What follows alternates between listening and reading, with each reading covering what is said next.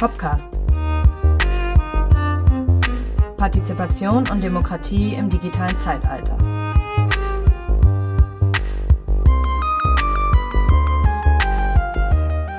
Hi, wir sind Jonas Fegert und Pauline Reitzer.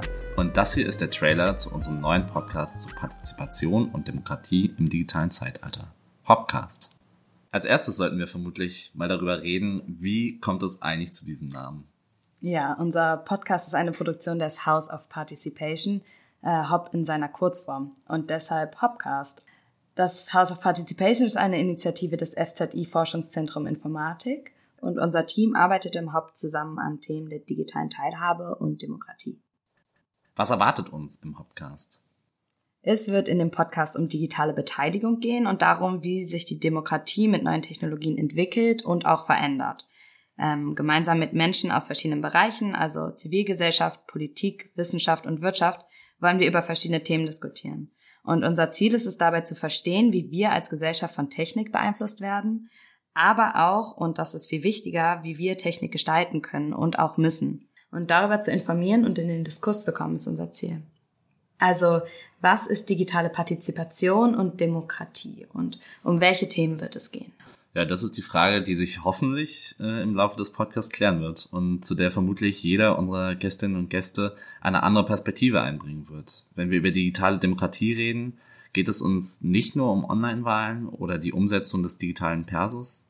Es geht darum, dass wir uns der Veränderung der Medien- und Informationslandschaft der Art und Weise, wie gesellschaftliche Diskurse organisiert werden und ausgehandelt werden, dass wir uns dem bewusst werden und ähm, um ein Verständnis von politischer Repräsentation und politischer Selbstbestimmung im digitalen Zeitalter auch einfach entwickeln. Also die Gestaltungsweisen, wie Plattformen auch funktionieren und ihre Mechanismen funktionieren, hinterfragen und so auch Macht im digitalen Raum kritisch beleuchten. Und digitale Partizipation ist auch mehr als Bürgerinnenbeteiligung in der Politik. Also es geht auch um Partizipationsformen in der Wissenschaft, in Organisationen und in der Zivilgesellschaft. Ja, darüber wollen wir sprechen. Und damit kommen wir auch zu der Frage, warum braucht es den Hopcast? Genau. Das Problem bei allen möglichen Fragen zur Digitalisierung ist, dass sie entweder super kompliziert erscheinen oder schnarchlangweilig. Und dadurch hat so eine Art Mystifizierung der Informationstechnologie dann dafür gesorgt, dass sich gesellschaftliche Akteure von der IT-Branche fernhalten. Ähm, und inzwischen hat sich das ein bisschen geändert und Folgen von bestimmten Technologien werden stellenweise debattiert, also zum Beispiel Fake News oder Polarisierungseffekte bei Wahlen. Aber wir denken, dass wir dahin kommen müssen, Technologien als Gesellschaft mitzugestalten. Also wie schafft man zum Beispiel Plattformen der Mitbestimmung in Stadtplanung, die ähnlich attraktiv in ihrem Nutzungserlebnis sind wie die Apps, die wir tagtäglich nutzen. Und mit unserem Podcast wollen wir einen Beitrag leisten, diese Fragen zu diskutieren und auch Lösungsansätze vorzuschlagen. Und ich weiß nicht, ob es euch auch aufgefallen ist, aber in der Podcast-Landschaft generell gibt es ja auch viele von Unternehmen produzierte Podcasts. Und wir haben hier als Forschungseinrichtung ähm, eine andere, eine unabhängige Perspektive. Und die möchten wir einbringen und dadurch Möglichkeiten geben, auch Gespräche zu organisieren, die uns interessieren und die wir tatsächlich für relevant halten. Und damit ihr wisst, wer hier überhaupt spricht, wer sind wir denn eigentlich? Genau, das FZI ist eine außeruniversitäre Forschungseinrichtung des Landes Baden-Württembergs mit Sitz in Karlsruhe und Berlin. Heute sitzen wir in Berlin und wir bringen eben anwendungsnahe Forschung aus der Informatik, Wirtschaftsinformatik und Sozialwissenschaft zusammen und das ist unseres Erachtens eine Art von interdisziplinärer Arbeit, die es braucht, um Fragen der Digitalisierung anzugehen. Und in gewissem Maße steht es auch für die Personen, die heute hier sitzen. Genau, ich bin Pauline ähm, und ich habe in der Corona-Zeit angefangen zu programmieren vor allem weil nicht so viel anderes möglich war, aber auch weil ich einfach fasziniert war von einem Bereich, der so verschlossen erscheint. Und dann bin ich Stück für Stück dahinter gekommen, dass meine Perspektiven auf genau diese Themen voll wichtig sind, ähm, als Sozialwissenschaftlerin, aber auch als Frau und als Feministin. Ähm, und dass die gewertschätzt werden auf der einen Seite oder dass sie auch total nerven können auf der anderen Seite, was dann auch wiederum sehr motivierend sein kann. So Gegenwind aktiviert er auch. Und ähm, durch dieses Interesse für eine Informatik zum Wohle der Gesellschaft bin ich beim FZI gelandet und arbeite jetzt seit knapp zwei Jahren beim House of Participation. Ich bin Politikwissenschaftler aus Berlin, habe in der Schulzeit angefangen, mich zu engagieren, vor allem gegen Antidiskriminierung und für Klimaschutz bin ich auf die Straße auch gegangen. Habe dann in der Politik gearbeitet und später für das jüdische Begabtenförderungswerk ELES und leite ähm, seit über einem Jahr eine Abteilung am Forschungszentrum Informatik, für das ich jetzt schon länger arbeite und ähm, baue hier auch das House of Participation mit auf. Und am KIT, dem Karlsruher Institut für Technologie, habe ich bei Christoph Weinhardt promoviert zu Fragen von Bürgerbeteiligung und immersiven Systemen. Immersive Technologien sind übrigens alles, was wir unter AR oder VR kennen, also virtuelle Realitäten, in die wir mit Hilfe von Technologien eintauchen können. Und apropos Christoph Weinhardt, den haben wir jetzt gerade hier sitzen und mit dem möchten wir gerne reden. Christoph ist Professor für Information und Market Engineering am schon gerade erwähnten Karlsruher Institut für Technologie und gleichzeitig auch Direktor am FZI Forschungszentrum Informatik. Christoph ist nicht nur unser Chef, sondern auch der Initiator des House of Participation und deshalb ein ganz besonderer Gast für unseren Podcast-Trailer. Christoph, schön, dass du da bist. Ganz meinerseits. Du beschäftigst dich ja wissenschaftlich mit sehr vielen verschiedenen Themen. Wie bist du denn zu dem Thema digitale Partizipation gekommen? Ja, angefangen hat dieses Thema für mich im Kopf eigentlich als ich in der Enquete-Kommission Internet und digitale Gesellschaft schon vor mehr als zehn Jahren als Sachverständiger mitgearbeitet habe. Dort hat man tatsächlich schon versucht, Online-Partizipation zu realisieren, sicher noch mit relativ einfachen Mitteln. Aber es war sehr spannend und es war sehr spannend zu sehen, was dann schon tatsächlich auch realisierbar war in dieser Zeit.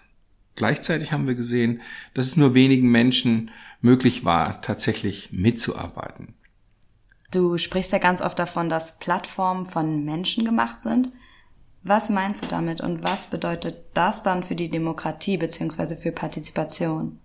Der wichtige Punkt dabei ist für mich immer, dass nicht jedem immer klar ist, dass alles, was wir an solchen Plattformen nutzen, irgendjemand sich ausgedacht hat und auch die Prozesse, die in diesen Plattformen vor sich gehen, zum Beispiel auch wie wir bezahlen, mit welchen Mitteln wir bezahlen können, das hat sich jemand überlegt und hat bestimmte Dinge mit eingebaut oder auch weggelassen.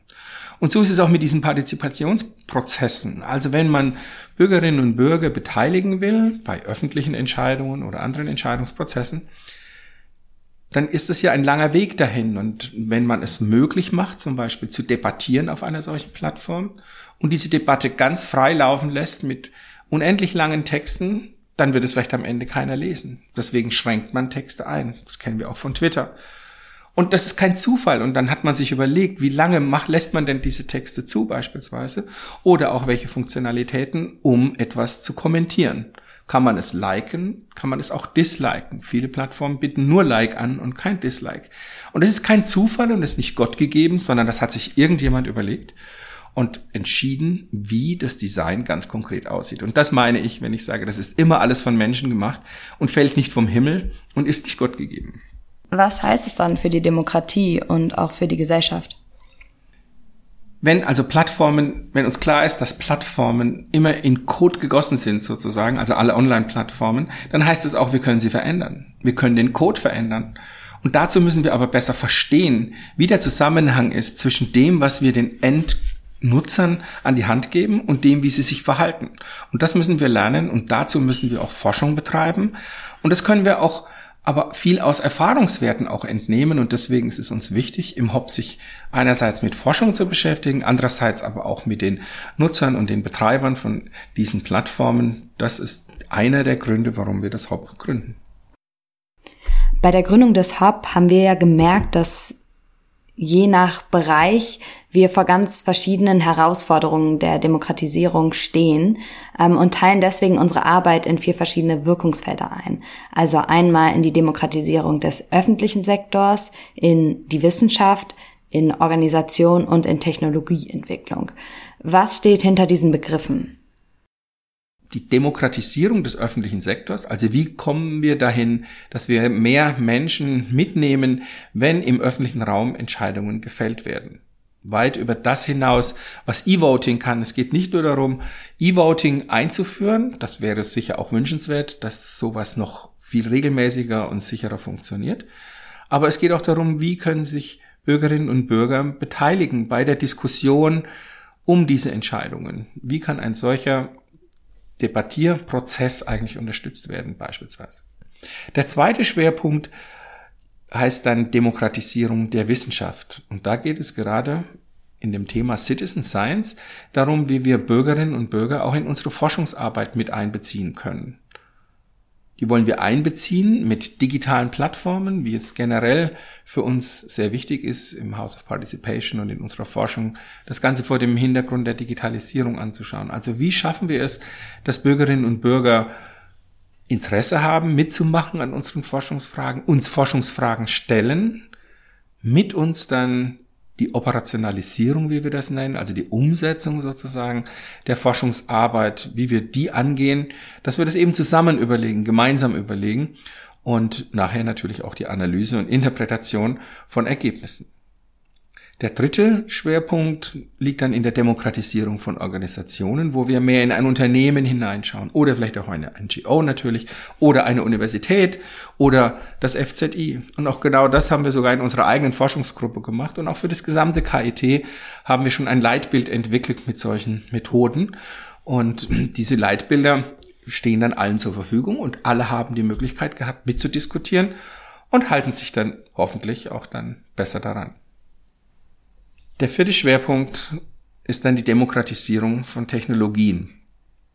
Dabei geht es darum, dass Technologien nicht einfach nur so aus dem Ingenieurbüro heraus entwickelt werden, sondern wir wollen uns Gedanken machen, wie können wir den Ingenieuren unter die Arme greifen, wenn sie Bürgerinnen und Bürger, die ihre Endnutzer möglichst früh in die Technikentwicklung mit einbeziehen, damit nachher nicht am Bedarf vorbei entwickelt wird, sondern genau auch die Sorgen, Nöte und Bedarfe der Endnutzer berücksichtigt werden. Also, wenn ein Pflegeroboter beispielsweise entwickelt werden soll, dann ist es wichtig, dass Pflegepersonal, pflegende Angehörige, aber auch die zu Pflegenden mit einbezogen werden und dass man dort sehr stark ähm, dafür sorgt, dass ihre Bedarfe und ihre Nöte dann auch Berücksichtigung finden bei der Entwicklung. Und wie sieht es dann konkret aus, die Arbeit am FZI oder am Karlsruher Institut für Technologie, wenn du sagst, wir wollen partizipative Technologieentwicklung? Also was macht ihr da konkret zum Beispiel? Mhm. Ja, wir sprechen in diesem Zusammenhang auch von Collaborative Design. Das heißt also die Zusammenarbeit beim Design von Technologie ganz allgemein.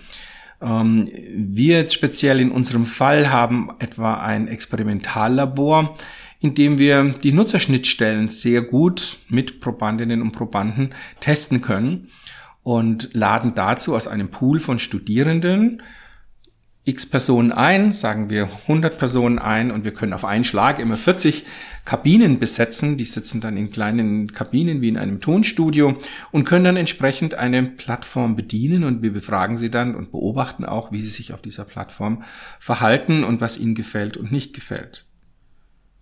Große Player, sagen wir Google, Facebook, die nutzen das als A-B-Testing mit ihren Nutzern immerwährend. Das können wir aber mit neuen Plattformen oft nicht machen, weil die noch keine große Nutzerzahl haben. Also müssen wir in ein solches Labor gehen. Das ist eine, eine technische äh, oder eine technische Möglichkeit, die wir anbieten können. Wir haben auch ein VR-Labor und wir werden sehen, die ganze Diskussion um das Metaverse wird uns viel mehr noch mit der virtuellen Realität und auch der Augmented Reality, also der ähm, erweiterten Realität ähm, wird uns mit der konfrontieren.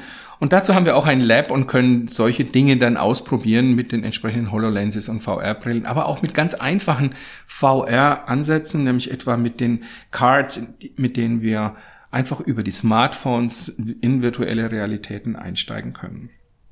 Ich sehe schon, da sind ganz viele Informationen und das werden wir zu Zeiten auch auf jeden Fall nochmal vertiefen. Du wirst ja auch nochmal öfter vorbeikommen hier. Gerne. Ähm, aber zum Abschluss würde mich noch interessieren, was wünschst du dir für den Podcast? Was möchtest du uns mitgeben? Ich glaube, das wichtigste Anliegen ist, dass wir eine größere Öffentlichkeit erreichen, also eine größere Reichweite haben für das doch ziemlich komplexe Thema, ähm, das wir im Laufe des Podcasts sicher ausführlich erörtern werden. Wir wollen uns auch nicht nur oder ihr solltet euch nicht nur mit Fragen der Partizipation im engeren Sinne beschäftigen, sondern ich glaube, es ist auch wichtig, dass wir uns mit Fragen von Desinformation, also Fake News beschäftigen beispielsweise. Aber dass wir uns auch überlegen, wie wir zum Beispiel niederschwellig genug alle Menschen mitnehmen können, damit wir eben auch ein inklusives Design am Ende umsetzen können. All das benötigen wir, damit wir am Ende zu einer digitalen Demokratie kommen, die auch tatsächlich ihren Namen verdient hat. Ja, dann bedanke ich mich sehr doll für das Gespräch äh, und wünsche dir noch einen ganz schönen Tag. Danke, freue mich für die Einladung. Bis zum nächsten Mal. Ciao.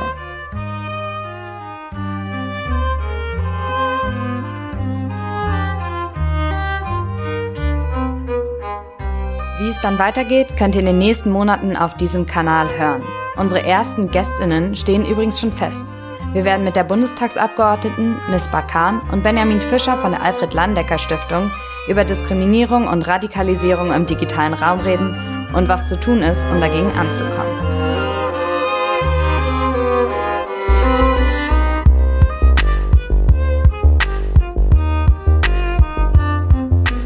Dieser Podcast ist eine Produktion des House of Participation.